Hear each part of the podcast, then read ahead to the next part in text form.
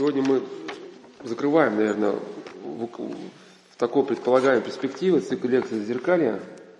Вот этим летом было штук 20 где-то бесед. То есть цикл лекций «Зеркалья» несколько лет он тут э, тянулся.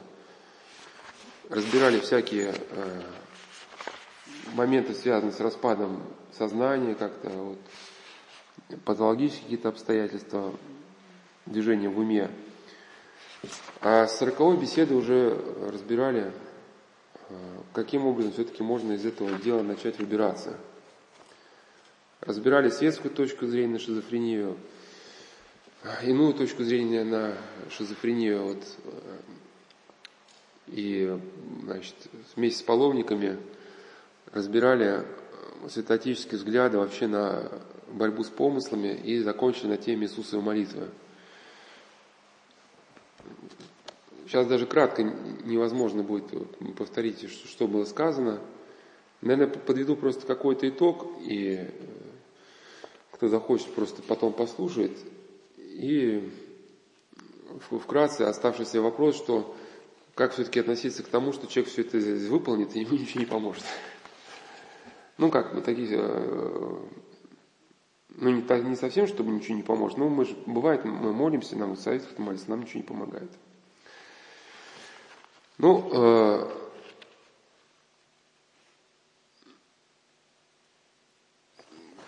значит, э, да, вот с, с такого начну.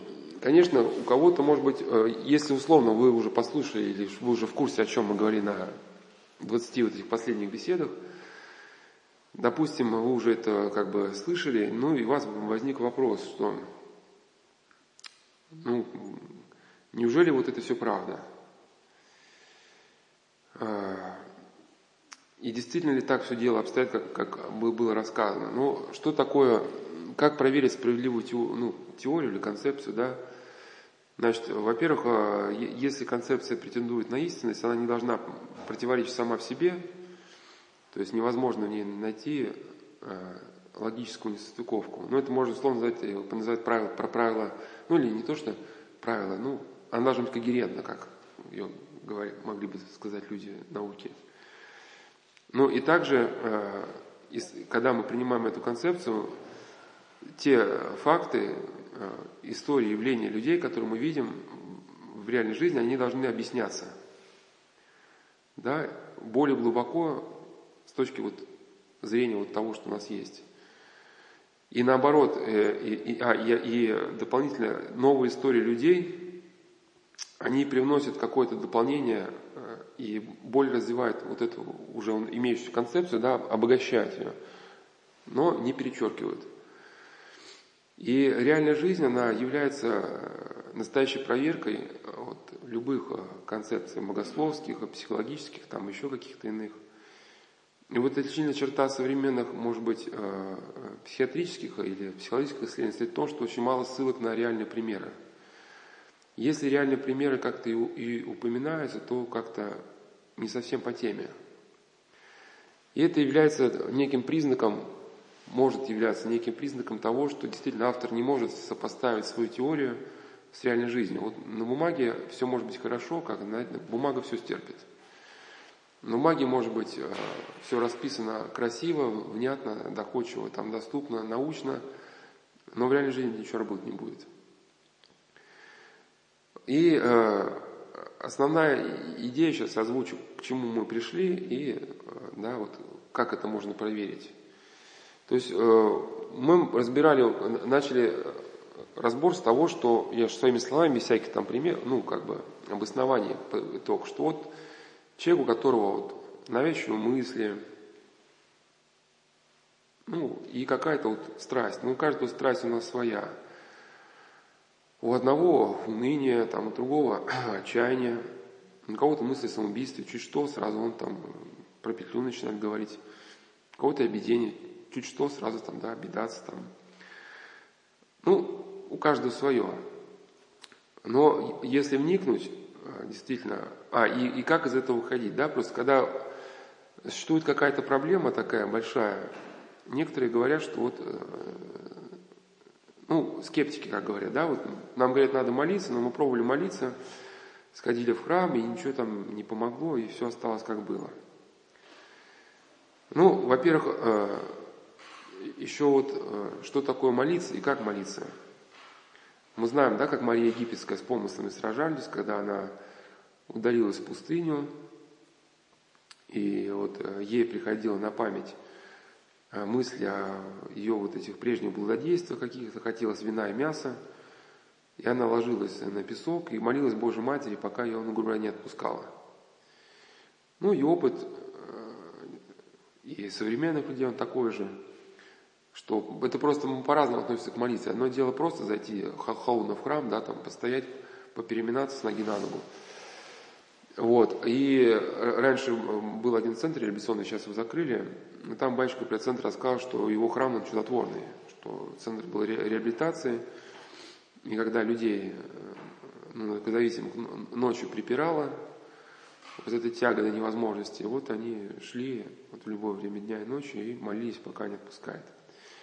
Но надо понимать, что и где-то ну, тот нюанс, что может действительно э,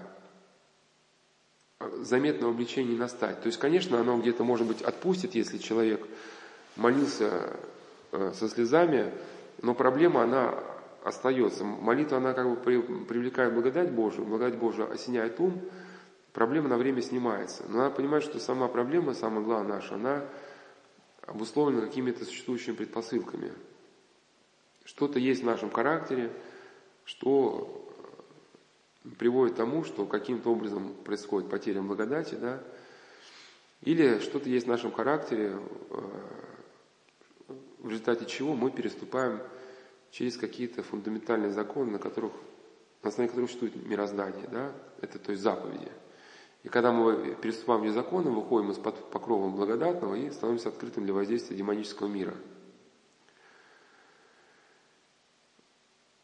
Просто как уже не раз говорилось, мы просто воспринимаем, многие люди, этот мир как-то однобоко и как-то легкомысленно, исходя из каких-то комиксов да, и фильмов про нечистую силу, Э, там мультики вампиреныши, там еще что-то такое. Хотя это могучные духи, которые... Они на самом деле не забавные существа, они духи, наделенные разумом, которые были херувимами, серафимами. И изучение современной психиатрии, оно все-таки, если человек имеет очи, чтобы видеть, оно может свидетельствовать о том, что все-таки они существуют. Потому что вот особенно шизис, раздвоение, да, оно как раз а, вот эти пациенты, они как бы, ну, их история очень, ну, похожа, у них есть что-то общее. Общее, что за всем этим стоит. Но в какой-то мере э, эти проблемы присутствуют в нас. Просто, может быть, э, так у нас в жизни есть еще какое-то положительное начало, оно не, не дает развиваться какой-то вот такой сильной патологии, но тем не менее, почти все из нас страдают теми или иными вот э, проявлениями этих навязчивых мыслей. Вот не страдают только те, кто, может быть, с детства рос в верующих семьях, пережил пору юности вот, бессмертных грехов. Что такое, э, как, как можно понять, когда, что главная проблема коренится в какой-то предпосылке, да? Что вот, а Водорофей говорил, что, ну или кто-то из святых, я точно не помню, что, что победить страсти, отдай им их залоги. То есть э, какая-то страсть коренится на, ну, на каком-то залоге. Ну, например, у гнева много причин – ну, сейчас мы не будем подробно свои гневы разбирать, но вот такие некоторые. Например, спешка, да, вот у человека существует какой-то план действий, и он спешит его реализовать. Плюс у человека есть вот э, эгоизм, он считает себя выше других. Ну и, соответственно, когда вот он спешит, и у него человек стоит на пути, да, там, сколько время, или как пройти в библиотеку, там, да, что-то такое – но, соответственно, как такой человек будет восприниматься? Мелкое ничтожество, которое встает на моем великом пути, да? Ну, возникает приступ гнева, ну, просто ярости. Ну, и, и э, чем больше у человека вот эта э, сила развивается, как преодоление препятствий в неправильную сторону, она по-гречески называется тима, сгорю, пламенею. Богом нам дана была нам, чтобы мы, преодолевая зло, стремились к добродетели – но если человек в неправильном ключе развивает, то она накапливает свою такую ударную силу, становится крепче. И в итоге человек приходит в состояние бешенства уже по поводу чего угодно. Вот. Ну и, соответственно, чтобы начать э, выбираться, да, хотя бы, хотя бы нужно понять, что что-то надо делать с собственной гордостью. Пока, потому что пока мы будем на людей смотреть как на, на мелкие ничтожества, они все, все, все будут нас раздражать. Да, как говорил Сартер, ад это другие, что они вечно там вокруг мешают, стучат там, отвлекают. И несколько раз во время беседы я приводил пример, и сейчас лучше повторить, чтобы новое не вводить в оборот мысли, что вот молодой человек, ну не молодой человек, мужчина, вот у него, э, если можно так сказать, э, его история укладывается в такое, ну, описание шизофрении, например. Причем, э, и, и мы разбирались с духовной точки зрения, он сознает, что эта проблема началась, началась после измены супруги.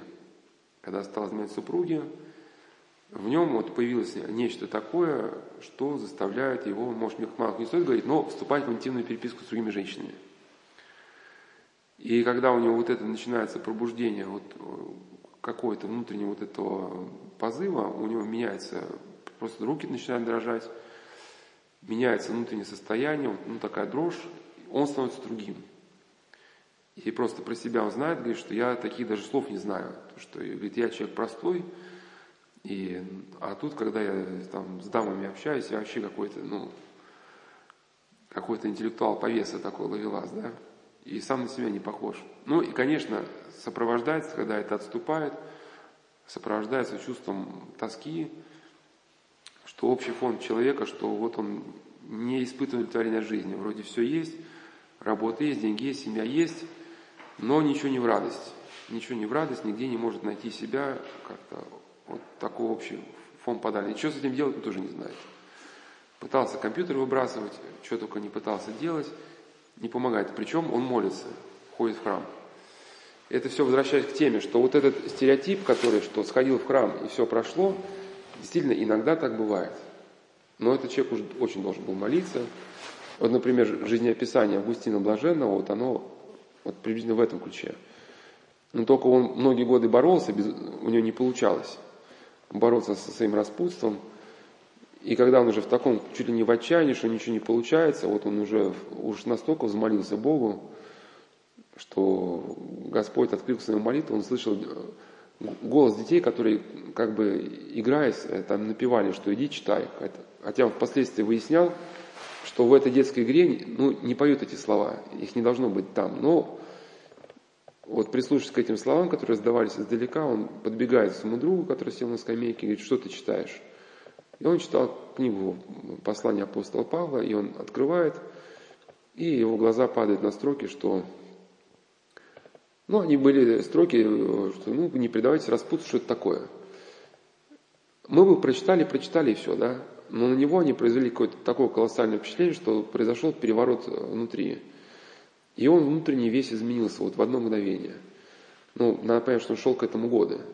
Действительно так бывает, но, но не у всех. А, и, соответственно, чтобы э, произошла какая-то измена, человеку нужно понять вот этому э, с интернетом, да, какие предпосылки. Значит, во-первых, измена супруги. Когда человек э, переступил через фундаментальные законы, на основе которых существует мироздание, он вышел из-под благодатного покрова, он стал открытым для воздействия извне.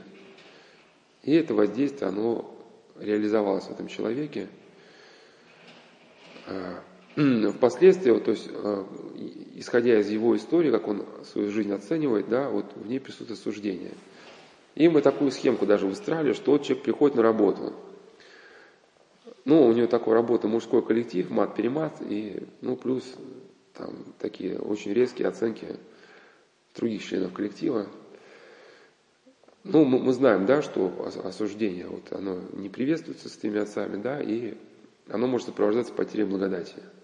Вот Исаак Сирин в 79-м слове, он как раз и говорил, что ну, осуждение тоже некая, некая форма гордыни, что ли, да, что если бы мы не взяли бы, не думали бы о себе вначале высоко, мы бы не, не взяли бы на себя суд над другими людьми. И вот, как вот очень хорошо отметил наставник преподобного Дорофея, ну, это было написано в книге «Ответы, «Вопросы и ответы в основе Великого и Иоанна Пророка. Уж не помню, кто именно этот вопрос задавал. Смысл, что кто-то написал, что там, прости меня, очень, я самый грешнейший из всех людей, я там типа осуждаю, ну типа гневаюсь на других людей. Там был ответ, э, что смотри, что ты пишешь. ты называешь себя типа грешнейшим и худейшим. И тут же пишешь, что ты там плохо относишься к другим. Да, если ты действительно считал себя таковым, ты бы никогда бы и не дерзнул бы ну, уста свои от, от, открыть против другого человека. Раз ты их открываешь, значит, ты не, не, не считаешь себя таковым. Ну, и в своем письме ты ну, где-то лицемеришь тоже, да?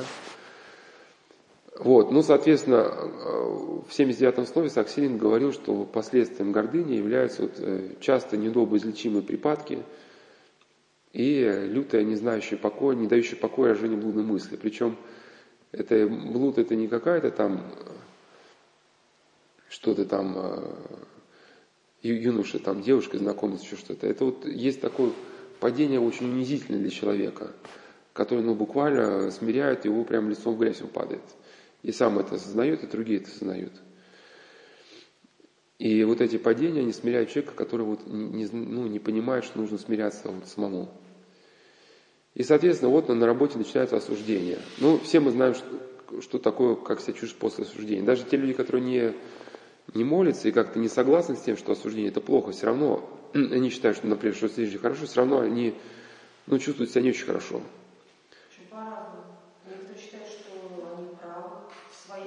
Ну, про, про право, но здесь, ну, здесь, э, здесь главным критерием это вот внутренний мир. Ну, ну, ну чем это сопровождается? Мысль, мысль это сопровождается чувством тоски, чувством тоски. Ну, если человек бы остановился, но внутри он себя ощущал бы очень плохо. Ну, просто, просто люди не имеют... Ну, просто, ну, на самом деле, все равно же такие люди, они э, повесятся, они, у них э, такая, ну, жизнь-то она не в радость. Просто у них нет, может, времени это осознать. Они постоянно, постоянно, постоянно в работе, но просто когда они, ну, такие люди заболевают, оказывается. Ну, ладно, вы, значит, с твоей позицией ознакомились. Да. Или кажется, мы тебя услышали. Тебя услышали. Ну и, соответственно, да, вот человек приходит уже домой встревоженный, встревоженный. И, там уже второй удар это, ну как в боксе есть тройка, то есть левый, левый готовит подбородок противника, что ставит его в нужное положение, потом правый прямой уже там впечатывает конкретно. Ну, кому мало, еще потом уже левый сверху еще добавляют, ну, называется тройка. То есть вот осуждение это первый удар, да. И он рассказал, что у него жена, вот супруга, человек очень хороший, но старается, чтобы она, ну, все было э, как, как она хочет. Ну и в итоге постоянно одна эта история повторяется, день сурка такой, что она говорит, ты ничего не делаешь по дому, да, он начинает что-то делать. Он говорит, ты делаешь не то не так. Он говорит, а, ну, он в итоге бросает это все, говорит, ну, раз не так, то я ничего делать не буду, да, и она в итоге говорит, почему ты ничего не делаешь по-новому? Так потому что я делаю, а тебе не нравится. Ну, и все, начинается перепалка. И, кстати, к теме объединения, да, и, ну, есть у него алкоголь, но чтобы из этого выйти уже кризиса, говорит, я просто ухожу в угол и начинаю жрать. Жру, пока, в общем, пока не, не перестанет впихиваться. вот, ну, и, здесь, соответственно, да, э, то есть первый, а, ну и дальше, и после, после вот этого обжорства, то в каком положении человек находится? Все мы знаем, да? Это такой общий упадок сил, такая лень, апатия. И когда э, человек сидит или лежит, уже булькает. И вот э, все мрачные мысли, которые мы обычно как-то все-таки мы их избегаем, ну или как-то у нас ну, здесь какие-то внутренние ресурсы хотят отбрасывать, они в таком состоянии просто, когда мозг уже такой отупевший, они беспрепятственно в этот мозг пролазят, все, что там им нужно, делают. Э, и человек в таком состоянии, он не способен себя как-то контролировать, сдерживать. Вот и Иоанн он не зря отмечал, что э, дерзость связана с чревоугодием. То есть пока человек еще более-менее воздержится, он еще как-то язык может держать зубами. А когда пообидался уже, ну не, не то, что там начинаются тупые шутки какие-то уже по любому поводу, не смешному, не смешному, ну начинают еще ругаться. Вот э, у человека начинается такая ярость, бешенство, что он ругается и остановиться не может. И когда вот, соответственно, вот это состояние приходит, вот у него сверху его припечатывает главная вот проблема, да, под вечер уже вот она на него наползает. А он в таком состоянии, что сопротивляться ей уже не может. Ну, садится за компьютер и вступает уже. Ну, это можно предположить. Соответственно, какой бы здесь выход, да, вот так как один духовник говорил, хотя он говорил это, правда, про психоз, про... Но эта мысль, она применима и здесь. Ну, вкратце скажу, что такое психоз. Это очень сложное состояние, когда человек теряет грань между внутренним своим миром и внешним. То есть уже не отдает себе отчета в своих поступках. Ну, то есть в мечтах человек может делать что угодно, да, например, не спрашивая никакого разрешения, допустим, да, а тут человек, ну, забыл, что он уже в реальности, да, и также начинает делать что угодно, ни у кого не спрашивая на это ни разрешения, да, никак не сообразуясь с мнением окружающих. Вот, ну, человека сажают на препараты, но хорошего мало, потому что э, как-то действительно длительный прием препаратов, он где-то он нужен, может быть, снять острое состояние, но все-таки э, человеку нужна какая-то чувствительность, чтобы даже негативные эмоции, чтобы понимать разницу между дозволительным и недозволительным. Негативная эмоция, как Азатос говорил, чувство уныния, оно нам показывает, что мы сделали что-то не то дано нам Богом ну, во благо, по идее, просто мы неразумно им пользуемся. И унываем, когда что-то вот нам э, не получается сделать. А антидепрессанты, они человека держат в таком нерешенном как бы состоянии, да, вот, какого-то удовлетворительности, хотя человек совершает вещи неудовлетворительные, но он почувствовать этого уже не может.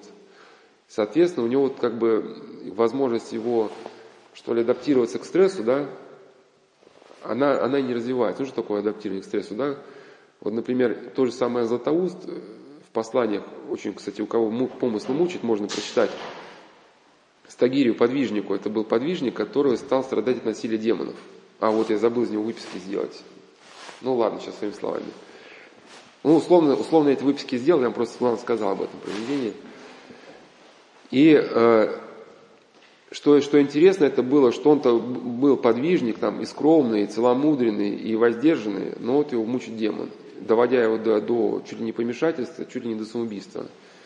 Я Златоуст говорит, что, ему, что вот сейчас не унывай, потому что Господь дал тебе такую борьбу, чтобы сделать тебя опытным. если ты вот преодолеешь уныние, вот, сосредоточься вот именно на, на чтобы не, не поработиться унынию, то впоследствии придешь к такому состоянию, что тебя внешние скорби трогать уже вообще не будут. То есть ты придешь к какую-то опытность, большую опытность, которая даст тебе основание для внутреннего мира. Но сейчас, э, если вернуться вот, э, к теме, да, вот это значит психоза.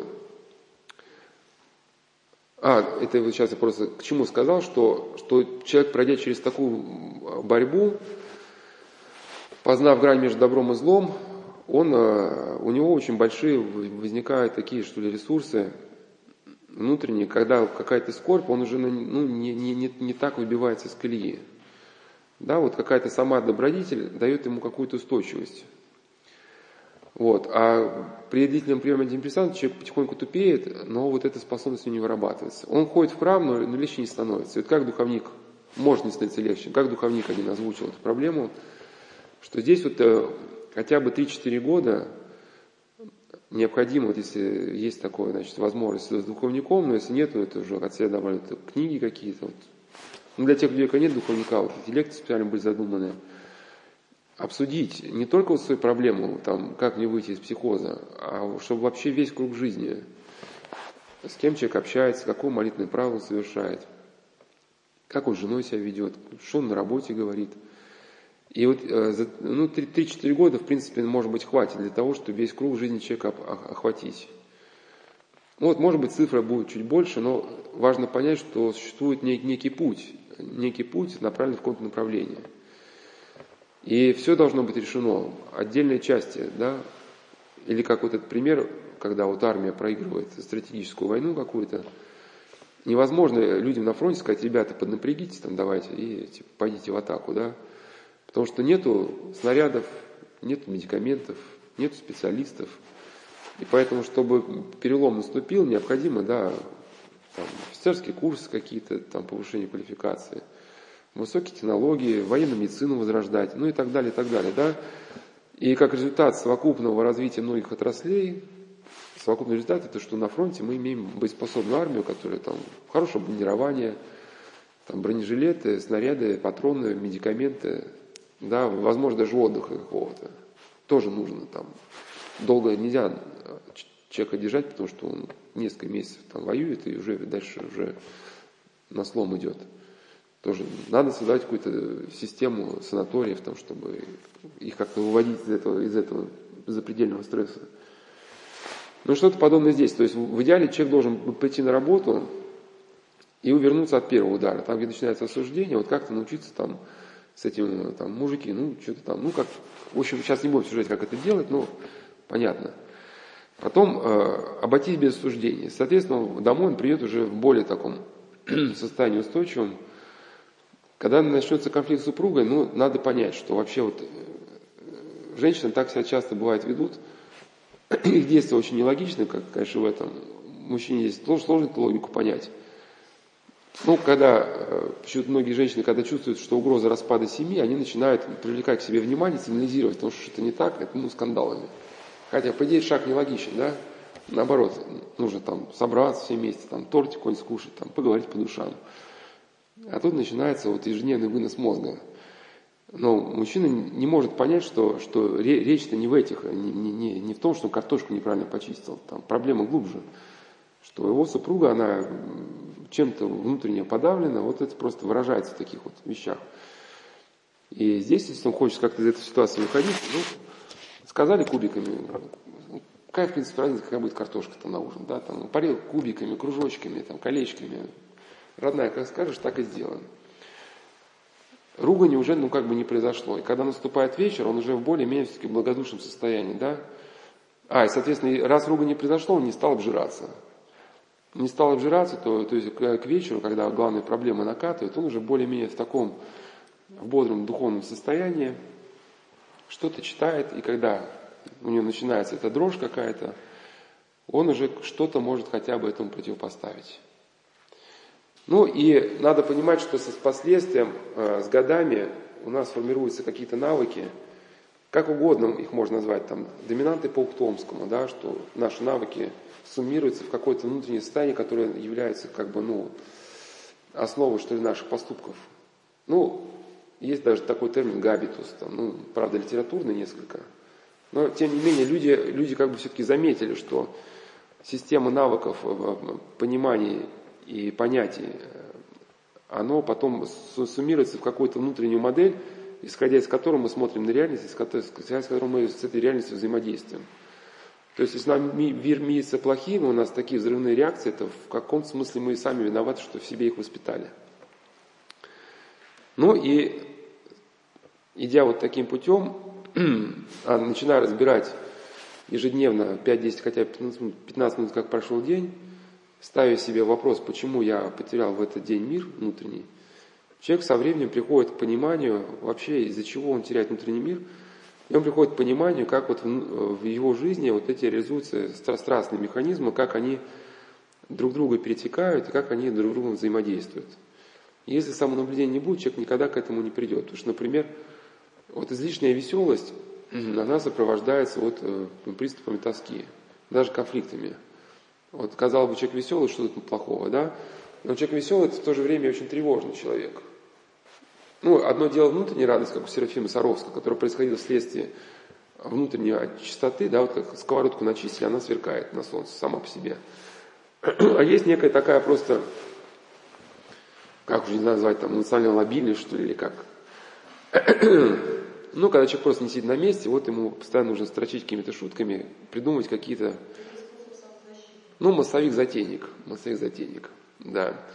Ну, соответственно, вот в чем тревожность? Когда человек вот сидит э, без зрителей, вот он тоже на месте сидеть не может. Ну, или такому человеку надо постоянно что-то менять. То есть его текущий ход деятельности надо что-то переставлять. Из-за этого начинаются какие-то конфликты. Вот уже договорились о чем-то. Он говорит, а давайте не так, а давайте вот по-другому, а так лучше. И вокруг э, людей таких весельчаков вокруг них такая, потом со временем формируется, даже, э, бывает даже непонятно, что почему же о человеке так высказываются, не очень. Вроде он такой весельчак, такой прям душа компания, а люди, оказывается, много людей с ним делать ну, не хотят иметь, потому что да, он такой ветреный. Сейчас одно говорит, потом другое, а потом, да, ребята, ребята, ну и все, с шутками, да, я передумал, там раз, и ну что человеку скажешь, да. Вот. И вот, такие моменты, я к чему, что вот у человека приступы тоски. И он э, ну, просто страдает от нее, не зная, в чем причина. И, конечно, э, в голову ему не приходит, что вот эта вот моя веселость, она может сопровождаться последствиями. Но здесь только вот если он испытывает по вечерам совесть, он, например, думает вот так, сегодня утром опять там, значит, нахохотался, сейчас тоска, да, а вдруг действительно как-то связано. Ну, это с годами только может быть. Потом раз, оказывается, вчера так, так же хохотал, вечером тоска. А позавчера не хохотал, был более-менее спокойным, вечером чувствовал себя нормально. И со временем, с годами он действительно приходит к тому, что все-таки есть какой-то предел, есть какая-то грань, за которую переступать не надо. Можно там с людьми поговорить и добродушно, и весело, и поддержать, но вот есть грань, за которой осмысленное переходит в бессмысленное. Ну или вот вы когда наклоняетесь, да, в бок, вы до какой-то степени можете наклоняться, но, понимаете, еще там 5 сантиметров, и вы упадете. Вот какая-то граница. И она только может с годами быть человеком прочувствована, и она очень э, проходит тонко, даже по нашей жизни, скорее, таким зигзагом. Здесь уже очень сложно сказать совне, как, как человеку поступать. Вот, например, вот, когда мы говорим, вот, говорить дальше или молчать, когда собеседник да, встревожен, но это уже наш опыт. Если мы видим, что он встревожен, но все-таки еще там более-менее спокоен, можем еще сказать что-то там а в каких ситуациях мы понимаем, что сейчас лучше замолчать, сейчас человека не надо ничего ему говорить, потому что он сейчас не поймет. Но это уже приходит с годами. Вот также в отношении нас самих должно прийти понимание. Вот, или где мера нашего терпения. Вот у отца Архимедита Тихона Агрикова было хорошие слова, к священнику относились, но ко всем могут быть применены, что с годами пастырь должен познать меру своего терпения. Ну что такое? Например, мы говорим с человеком, который ну, не очень меняемый. Ему раз сказал, два, он все равно в своей волне. Мы начинаем спорить с ним дальше, он начинает расстраиваться. И мы начинаем там нервничать. Да что же, я же тебе говорю уже третий раз, ну что ты... И все, и чувствуем, и как-то если только так скажем, потеряли мир. И нужно приобретать некий опыт. Если у нас уже был бы так, обжигались, испытывали совесть, отмечали этот момент. Вот что сейчас опять человек невменяем, опять что-то нам спорит, доказывает – мы должны же понимать, что вот еще пять минут такого разговора мы не выдержим. Начнем топать ногами, ругаться. То есть мы же не железные. И зная себе вот свою меру, мы говорим, молодой знаете, сейчас, пока на данный момент времени не обладаю вот, э, и возможности вам ответить на вопрос, давайте я подумаю, завтра мы созвонимся, а вы уже завтра как-то, ну, надеюсь, что вы будете более спокойны, адекватны, или уже коротко во время телефона разговора что-то ему скажете, когда он со своей волны уже, ну, сойдет. Ну и, соответственно, тут бесчисленно можно всяких моментов говорить, каким образом мы должны себя где-то познавать. Но имеется в виду, что только с годами главная наша проблема, она может быть решена. А главная проблема часто связана вот с синдромом альтернирующей личности.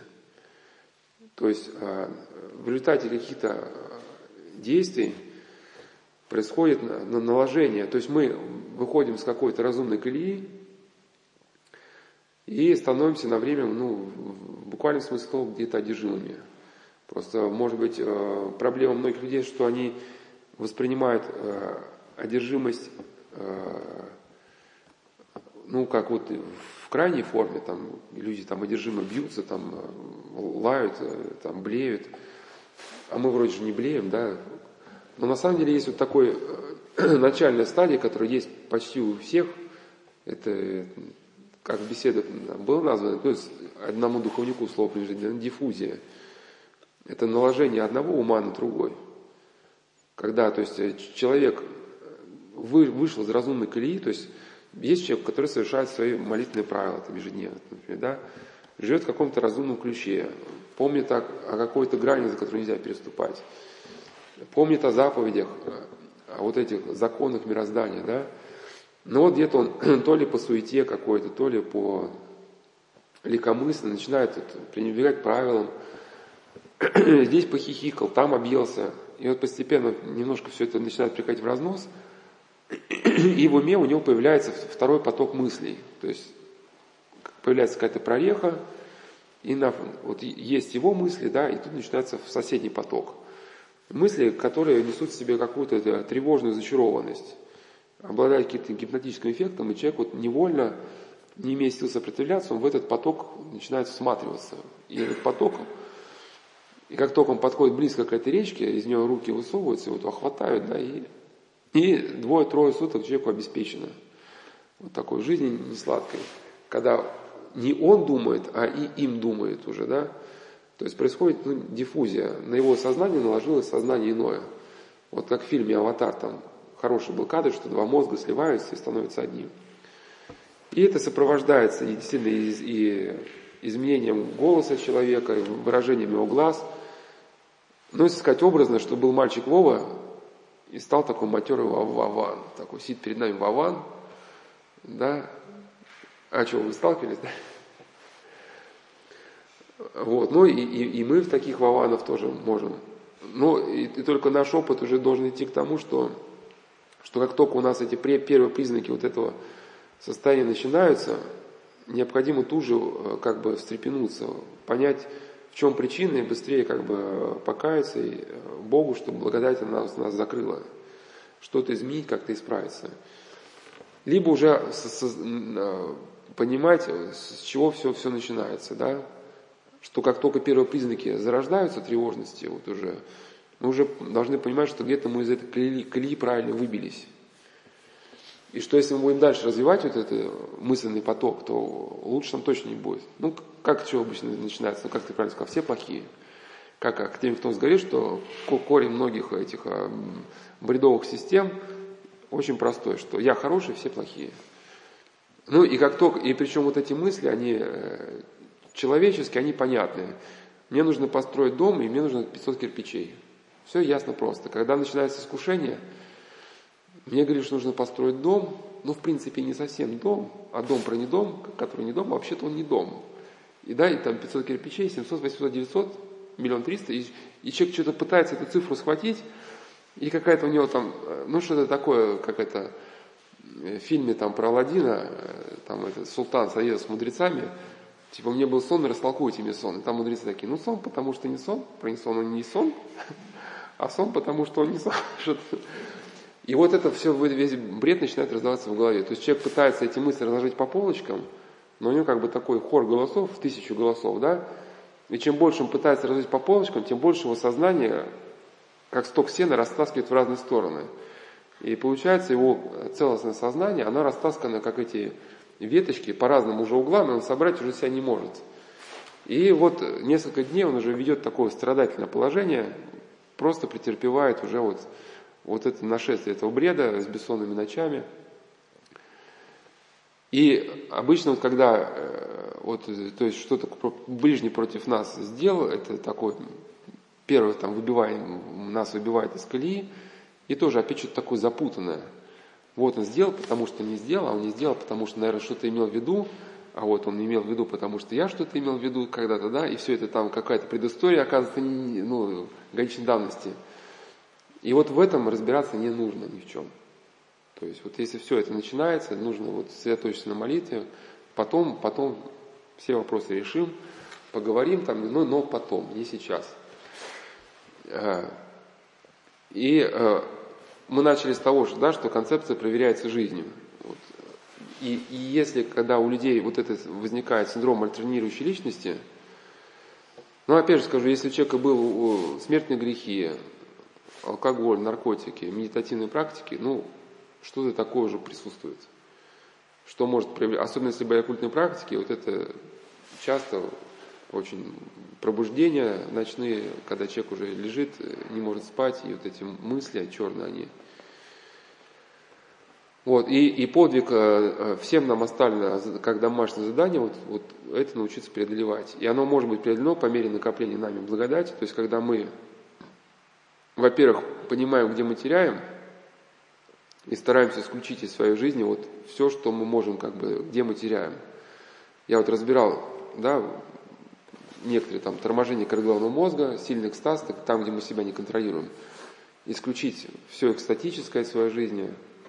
Ну, не то, что не радоваться жизни. Экстатически это когда мы намеренно идем на то, что нам снесло голову. Там, ну, какие-то там концерты, там, да, там, значит, ну, не просто концерты пения, а некоторые люди ходят конкретно на, на концерт, чтобы им башню снесло, там, в общем, а, или футбольное фанатское боление, там, фанатский сектор, да, чтобы там поорать, прокричаться.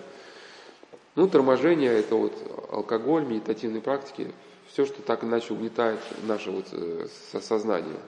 Но это только половина. И вторая половина – это вот стремиться да, к евангельским заповедям. Серафим Сарос говорил, что э, дело, делаемое ради Христа сопровождается тем, что человек приобщается к благодати Святого Духа. И, соответственно, вот как-то так настроить свою жизнь, чтобы она была по максимуму направлена вот в сторону в эту евангельскую. Тогда человек будет как-то, во-первых, стремиться к тому, чтобы попасть этот благодатный покров. Если он где-то из него выходит, то он сразу как бы обратно туда стремится, да, через покаяние. Ну и в своей жизни исключается то, что его оттуда выдергивает. И постепенно он все-таки может научиться с своей проблемой какой-то самое главное справляться. Но это годы. Хотя это очень годы интересно, и не надо, может быть, э, жалеть о том, что это не, не сразу происходит, потому что человек приобретает какие-то навыки, сведения. Это же интересный процесс, это надо читать. Конечно, мы хотим все сразу узнать, там, без всякого чтения, труда, само собой. Вот, ну, как это проверяется, да, вот, когда люди э, обращаются вот с таким же вот синдромом альтернирующей личности, конечно, существуют какие-то предрасположенности. Вот уже люди действительно Э, бывают вследствие нарушения каких-то нейроструктур, они уже более склонны вот, к таким вещам, но тоже как надо понимать. Вот, э, я рассказывал подробнее, сейчас просто итог проводим, что святые отцы понимали наше тело, что э, как, как те кожаные ризы, которые дал Бог Адаму и Еве, да, чтобы говорить от мира падших духов. Когда Адам и Ева утратили райское пребывание, у них сохранилась способность видеть духовный мир – ну, они раньше общались с Богом в своем лицу. Но когда они оказались на земле, значит, если бы эта способность их осталась, а падшие духи бы их уничтожили, потому что они бы видели их устрашающие образы, да, 24 часа в сутки. Сошли бы с ума просто. И чтобы их а, спасти, Господь обернул их телесностью. Вот, которая в том числе включает какие-то нейроструктуры. И люди, которые действительно у них были органические поражения а, головного мозга, они э, более, более внушаемые. Даже террористические организации подбирают людей, у которых вот были органические поражения мозга. Я уж не медик, там вот что там, как говорят, что связь между полушариями разрывается, еще что-то. Но такие люди больше подвержены внушению. Вот, их специально находят, вот, вот, и колдуны на таких людей кормятся, потому что им э, рассказывают какие-то истории, они на них начинают верить, там как-то эта тема начинают как-то загружаться, что ли, да, вот себе ее крутить, крутить, крутить. И вот есть такая, да, категория пациенты психиатрических клиник, которые вот тоже испытывают нашествие мыслей, вот может быть, да, вот этих демонических, но не могут им сопротивляться. Вот. Но здесь как-то тоже, тоже есть выход. Вот я приводил письмо одной девочки, которая вот рассказ про одну девочку, которая вот стала заниматься молитвой, почему не просто молиться, она стала именно вести вот духовную жизнь так, как об этом писали святые отцы. То есть осознавать, что такое прилоги мыслей, как-то бороться с ними. И вот э, один священник свидетельствовал, что вот у него начались перемены. Исчезли вот эти признаки психического расстройства, она стала, в общем, тем, кем мы можем, ну, исчезли, в общем, эти признаки. Но это годы, которые сопровождают, ну, вследствие внутреннего изменения человека. И, опять же, если вернуться к вопросу, да, как проверить, что вот если то есть я сейчас сказал, что есть люди, у которых что-то было, предрасположенность какая-то, но я даже эти истории приводил, что все равно у них в жизни что-то такое, оно можно, вот, находится. Вот какой-то действительно момент, который показывал на возникновение вот этой бреши в их сознании. Ну, говорит, что либо это бывает, может, родительское какое-то, ну, где, если родители были где-то э, утрачивали вот эту благодать в таком обильном объеме, то дети рождаются, бывают сенсибельными, уже сверхчувствительными вот каким-то этим импульсом совне. Вот, бывают это какие-то оккультные практики. Ну, в общем, что-то найти можно. И вот э, В заключение хотел привести историю нового человека, была развернута, но он, он ну, не прислал этой истории, хотел прочитать. Вот, то, что я э, именно э, у него он давал название препаратов, которые он употреблял. В общем, ну, расскажу не так развернуто, но по сути, что его история, она как бы является неким итогом всей нашей беседы. То есть если бы мы читали вот историю, его истории, те, кто слушал беседы, вот можно было видеть, что каждый новый абзац нас уже не удивляет. То есть мы приблизительно уже знаем, что будет в следующем абзаце сказано. И приблизительно понимаем, э, с чего все началось. То есть его история, э, ну, некоторые, сейчас ему лучше, даст Бог, ему будет становиться дальше еще лучше, но было время, когда ему было очень плохо, потерял возможность э, работать, Началось все с подозрений. То есть вот сидит, если в комнате больше двух человек, так, вот они сидят, они что-то думают про меня, а я, а я не думаю про них. Нет, они думают, а я не думаю. А может быть, они влияют на то, что я думаю. И вот это, да, как бы, и все это... Нова... А? Ну, там пронизывающие, не, не только глупляющие лучи, есть там еще какие-то спецслужбы, которые э, на фургонах стоят возле дома, антенны не просвечивают.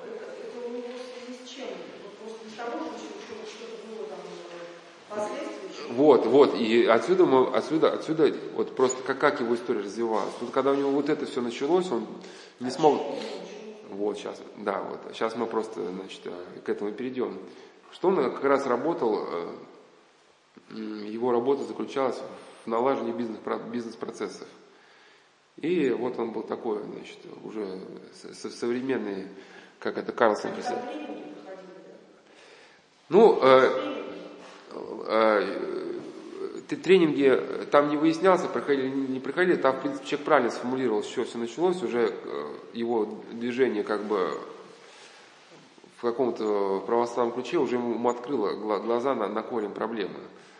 Ну, сейчас, сейчас модно, модно всем там, и не только банковских служащих, но всем, кто в сфере бизнеса, да, свой статус поддерживает, ну, фитнес, да, там, а, да. Ну и вот он тоже занимался фитнесом, ну и соответствовал брендам, трендам, и все, что надо, он делал. Ну и развивалось, соответственно, самомнение, что э, и, и оно уже настолько выросло, что сказал, говорит, если бы подошел бы к горе, у меня было бы чувство, ну, то есть не было бы, оно и было, что я эту гору могу сейчас свернуть. Ну, понимаем, что когда вот такое чувство рождается, чем это сопровождается в отношении ближних, да? Это было очень... Э, хотя фильм, может, не стоит смотреть, там просто был хорошо показан только в этот момент доктор, про то, как один э, кардиохирург заболел раком. Ну, как он болезненно с пациентами общался. Э, ну, просто, ну, реально он не ужал своих пациентов. Он просто издевался. И хохотал при этом. Вот. И когда сам заболел раком, ему пришлось самому пройти через все, что проходят его пациенты, и он переосмыслил свою жизнь, да, и в конце стал уже действительно, когда у него практиканты-врачи, он говорит, «Э, первые дни в нашей клинике вы придете в виде пациента, вам будут ставить э, клизма капельницы, и все то, что обычно вы, прописываете им, да, что вам как бы, ну, немножко войти в их положение, не быть, ну, как бы, правильно, э, ну, смотреть на них как на людей. И вот, вот эта некая гордыня, да, которая вот э, пронизана была всю его жизнь, она, э, как в ситуации пишет, да, что гордость ведет к умыступлению. Ну, человек теряет ум.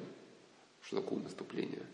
Да, вот мысли, и как духовники говорят, когда начинаются, бывают просто навязчивые мысли – ну, которые еще терпимо. Бывает, которые вот сбивают с ног, ну, прямо вот в уши начинают прямо орать. Ну, кто-то начинает орать, какие-то вещи там нехорошие. И так орать, что прямо все мозги сносят. И вот э, такая проблема часто она бывает связана действительно с гордостью, что человек где-то, где-то, ну, здесь можно такую аналогию, может, не очень уместно, но когда там какая-то идет битва, да, там люди, пехота наступает, идет ползком, да, и тут стоит во весь рост, типа, а, плевать я хотел, типа, на все. Ну, понятно, что сразу получает пулю в грудь. Вот, и, и пока человек не осознает, как Игнатий Пличин говорит, что э, Господь попустит э, демоном, топтать его ум, помыслы, ничего, и человек ничего не сможет с этим поделать, пока не смирится.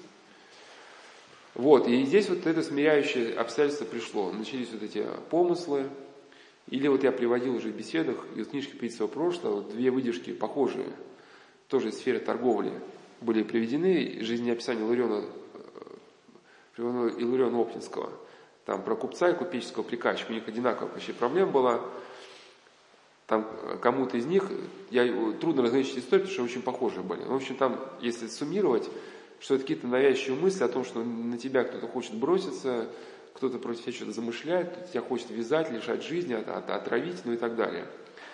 И от этих переживаний э, уже на, на, настолько амплитуда большая, что человек уже ну, буквально появляется риск того, что он покончит с собой. Родные переживают, стараются не стать такой человек без присмотра, ну уже припав в этих припадках он уже с собой не управляет.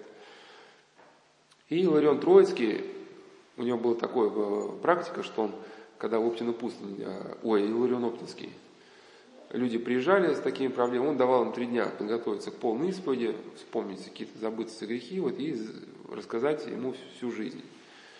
И он отыскивал у них вот какую-то вот такую загвоздку, и у одного из них он отыскал, что он э, имел неприязнь против отца затаенную, и, а другой против матери какую-то обиду носил, не хотел в этом, не хотел от этого как бы отставать. Ну, он считал, что мама его, у него была навязчивая идея, что мама хочет его травить. Хотя мама добрая женщина была и ничего такого не думала. И долго он не соглашался с отцом Иларионом отстать от этой идеи. Но оба из них, когда согласились все-таки и исповедались, причастились, уехали здоровыми. Ну и реально, когда вот с людьми подобный разговор начинается, они вот не хотят, не хотят от свою больную идею вот оставить. Часто в корне проблемы лежит какая-то больная мысль, ну, мысль еретическая, или больная мысль, или еретическая, которая препятствует человеку соединиться с благодатью. Да, вот мы, или мысль ненависти к ближним, или вот какая-то там богословская неверная идея какая-то из сект вынесенная, или из восточных каких-то культов.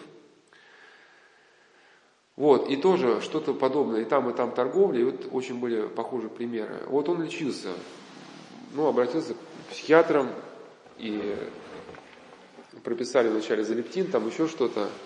Но он стал со временем ощущать, что ему стало еще хуже. У него стали пропадать все эмоции.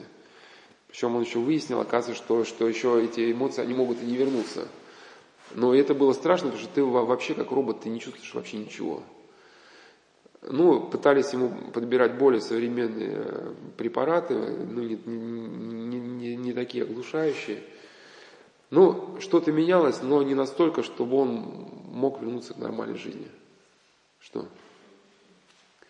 Да, а, вот, он пытался как-то из этого выйти, то есть начал э, как, какой-то активный образ жизни, но действительно, вот, а, когда человек вот еще испытывает вот это угасание эмоций, он хочет э, если он не знает духовных законов, да, то он считает, ему кажется, что вот если он начнет жить э, такую патологическую, там, женщины встречаться, там, наркотики, еще что-нибудь такое яркое, как ему кажется, то вот это тут же его сердце заработает эмоциями, там все заискрится, да. Но на самом деле так эти действия, они противоречат, да, вот этим законам, основе которые существует в мироздании, да, за противоречие заповеди Божьей, то эта проблема только усугубляется. Вот, ну и там и с семьей пошел такой, ну все стало разваливаться, и работа, семья, психика, здоровье. Но каким-то образом он пришел к этой идее ездить вот, э, в один монастырь съездил, во второй, как, как-то вот там понял, что становится легче.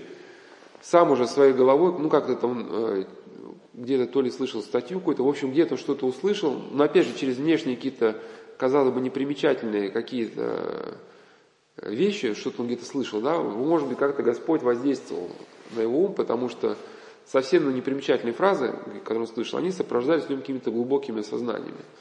Вот так же на каком-то этапе вот он решил, что понял, что надо бросать курить и пить. Отказался от алкоголя, сигарет стало легче, еще, еще стало легче.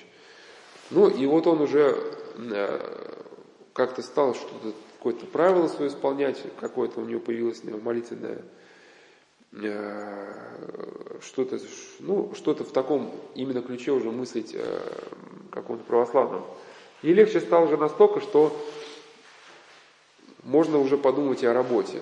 Но, правда, говорит, еще пока вот осталось, что если больше двух человек в комнате находится, то это начинается, что вот какая-то плетется интрига, вот что-то такое. И он сразу ну, теряется внимание, он начинает напрягаться, это люди чувствуют, контакта ну, не получается. Но если вернуться вот к началу беседы, да, значит, вот это, существуют некие предпосылки, которые нужно пересмотреть.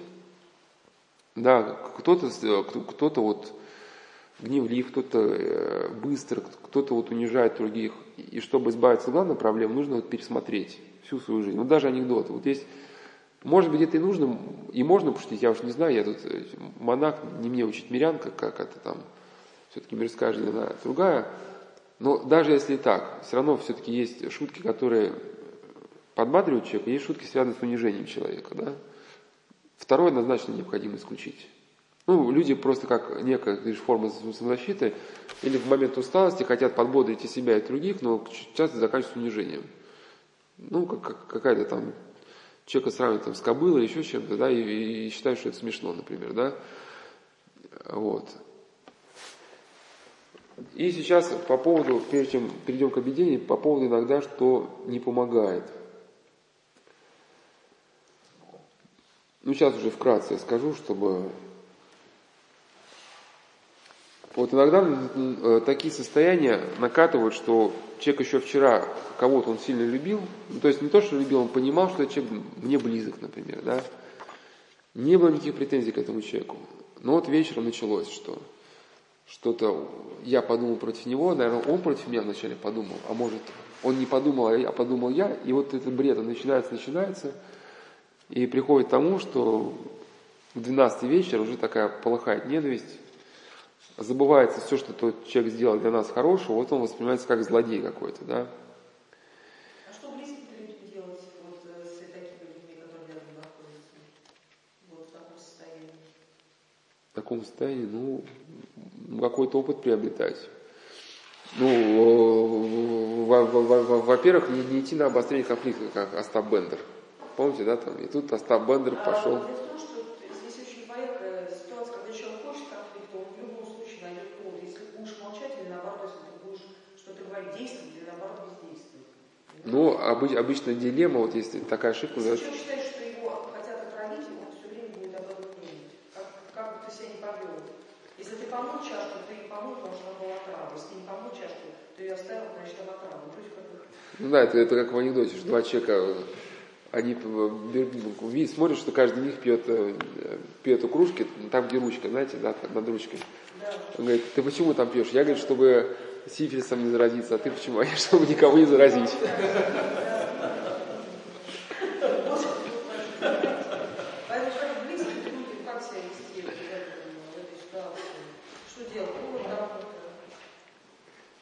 Ну. Ну, ну хорошо, мы, мы, мы тебя услышали.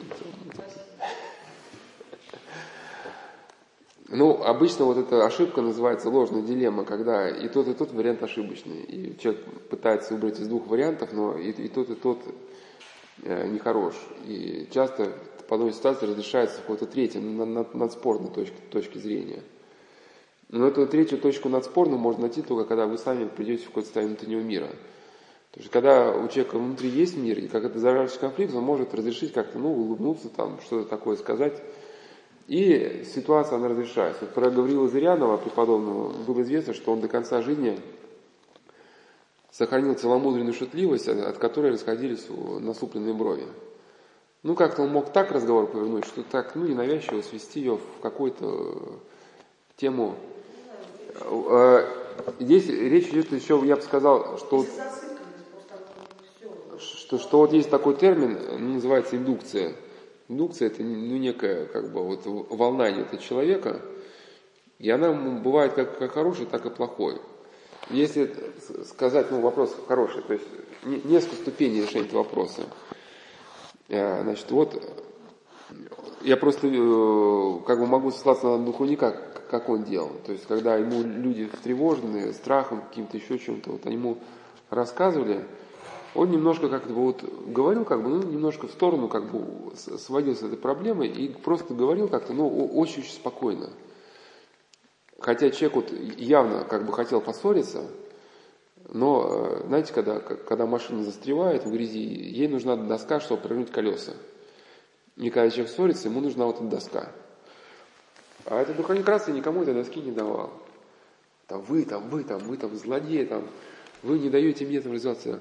И он как-то так, ну, ну, пожалуйста, развивайся. Я, ну, и, и, и, ну, мне просто даже не повторить это, но просто человек как, как говорит таким спокойным голосом, и, и причем говорит так, с полной доброжелательностью, что э, первые два раза, когда человек напрыгивает, он еще как бы верит, что это злодей, но на третий раз он просто видит, что при этой доброжелательности, если он хочет дальше считать духовника злодеем, то ему уже надо себе откровенно начать лгать. И он понимает, что ну, это будет явный абсурд уже, если он будет сейчас продолжать, ну и садится и пьет э, чай, чай рядом. Вот. Э, второй момент, это необходимо внутри преодолеть ненависть к этому человеку. Вот. Как, просто святые отцы писали, что, что мы каким-то образом связаны и чувствуем друг друга. Просто так как мы загрязнены как-то грехом, мы не можем вот, э, друг друга чувствовать очень хорошо, но мы чувствуем волну некую. И как Порфириков Соклеит говорил преподобный, если мы кого-то осуждаем или кому-то испытываем неприятие, то человек, даже находясь далеко от нас, чувствует от нас эту волну какого-то негатива, неосознанно. У него рождаются мысли, соответственно, ну, в ответ против нас. Ну, также с молитвой. Если мы молимся за кого-то, человек начинает испытывать нам какую-то тягу. И отсюда такой вывод, что никогда не получится преодолеть конфликт, если вы внутри человека презираете. Да, вы, может, пытаетесь ему как-то дипломатически, типа сказать, отстань от меня, там, да, вот. Но человек не успокаивается, потому что все-таки в сердцевине вашей личности он его какая-то личность чувствует, что вот, вот некая волна негатива направлена в его сторону. И что бы вы такого ни говорили, вот в ваших глазах, даже если, может, в поступке, в тоне голоса все-таки все читается. Даже если читается не, не в поступке, все равно какая-то смутная тревога, она от вас исходит. Вот, ну вот, или вот э, люди, в которых есть любовь, дети рядом с ними успокаиваются, они не плачут. Вот, и когда вы преодолеете вот это, спокойствие человек, может быть, потому что вот есть там в потеряках и древних монашеских повестях вот такие истории, что два человека поссорились, и один из них, э, ну то есть пытались примириться, примирение не наступило. И когда, значит, они расходились по своим этим комнатам, один из них говорил, вот, наверное, все-таки ты... А, и они говорили, что нет, это ты виноват. Я у тебя прошу прощения, но виноват ты. Да? Ну или как мужчина любит просить прощения, мужчины такие рационализаторы, там, дорогая, знаешь, да, мы вчера поссорились, я согласен, я где-то был неправ, но вот ты знаешь, вот потому что э, наша прихожая, она вообще 57 сантиметров, а ты со своими сапогами, ты же мне извини, я уж скажу, начитал. Ну, и, в общем, и, и дальше какая-то чушь начинается какая-то. Ну, и, разумеется, примирение не происходит.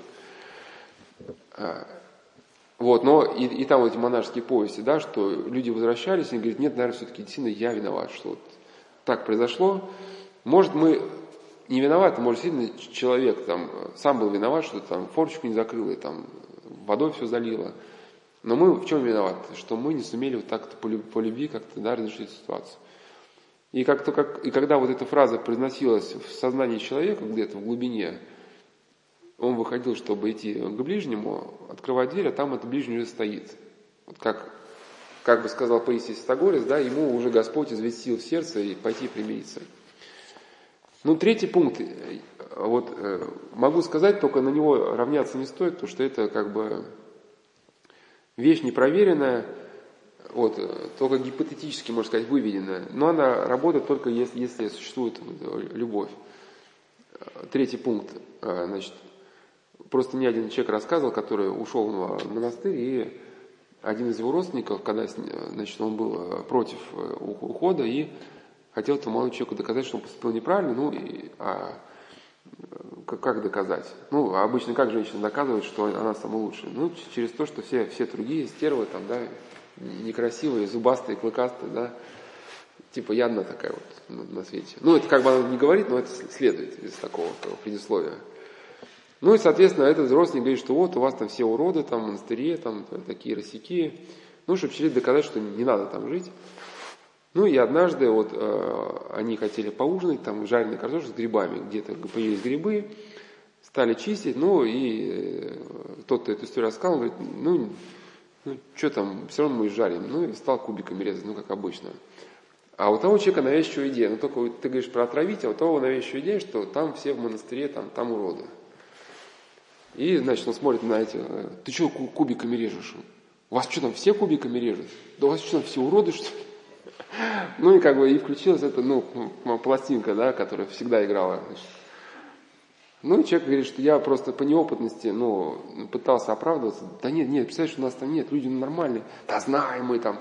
Ну и тот получился как в роли, один духовный говорит, что в спорах есть, ну, разные уловки. Одна из них это, ну, типа профессор. Ну, такой тип профессор. Это когда оппонент, он берет себя в роли профессора, он сгромоздился на кафедру, а где в этом студент были там тогда-то, тогда-то, да, и начинает нас как бы прогонять как по, по экзамену, неправильно там товарищ студент, там двойка, да, ну и требует у нас отчета в чем-то, как будто он... Ну и в итоге э, ситуация получилась такая конфликтная, не очень хорошая. Но потом, говорит, я понял, что надо было поступать иначе. Э, нужно было как бы вот, примерно как с этим духовником, который рассказывал.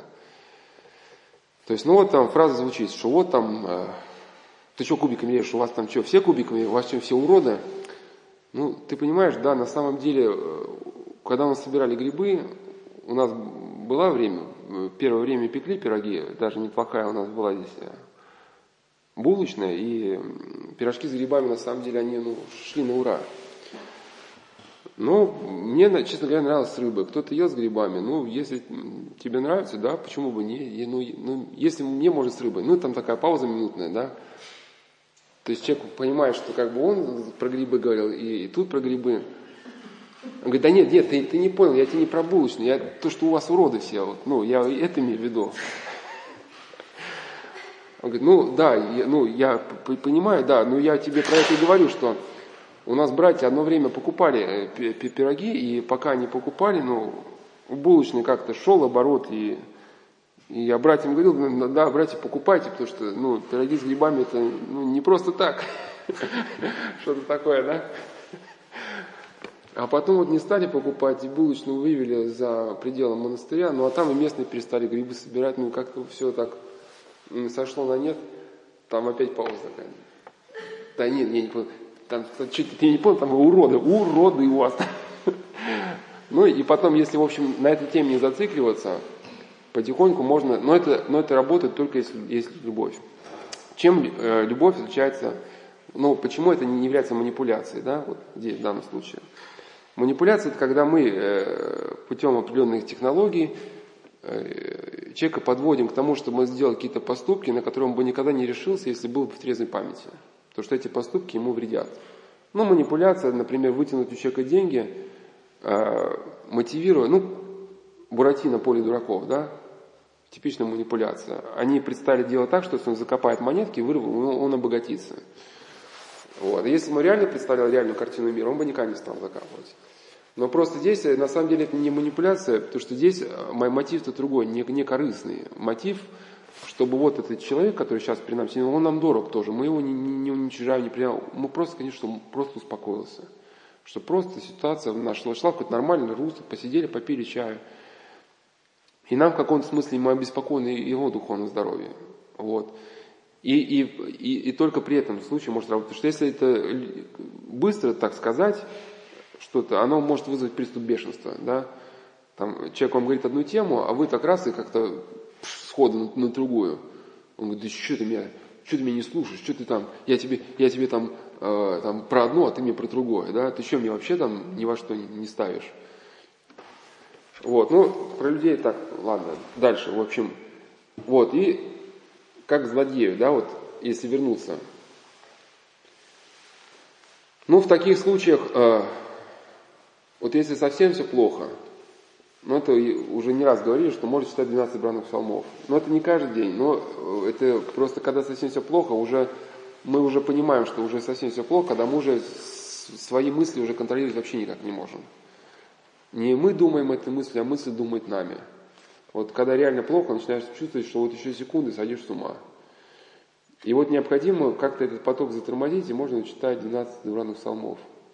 Но иногда это не помогает. Человек читает, почему не помогает? Потому что он, когда читает, он не хочет оторваться от своего понятия. Он, то есть, читает, но продолжает оставаться убежденным, что он прав. И вот это может быть ключевой вопрос, когда, если люди говорят, что, батюшка, как же быть, вот я вот все делаю, но мне ничего не помогает. Тут надо спросить, а кто виноват? Ну, вот просто ключевой вопрос. Кто в этой ситуации, вот, ваш прав? Если, если я прав, ну как же, я, я прав, да? Ну, тогда понятно, почему не помогает. Потому что вот, вот это как раз момент может прихода благодати, когда благодать касается сердца человека, просыпается какое-то умиление, в человеке рождается вот какое-то сознание, ну, видение того, что он мог бы поступить иначе, но он все-таки не поступил. И он как-то э, рождается вот такое, ну не то, что оправдание человека специально, но он просто видит, что и, и, человек от того может тоже пожалеть, тоже можно его понять, он тоже сорвался, и тогда вот эти помыслы, они прекращаются. Но поэтому, если мы об этом знаем, и уже есть навык такой, то когда мы уже в этом состоянии пытаемся его выйти, нужно заранее уже как бы, ну, к этому идти. Не крутить себе в уме, что, что, что он плохой, а я хороший, а пытаться вот эту мысль как-то все-таки понимать, что она должна перевернуться.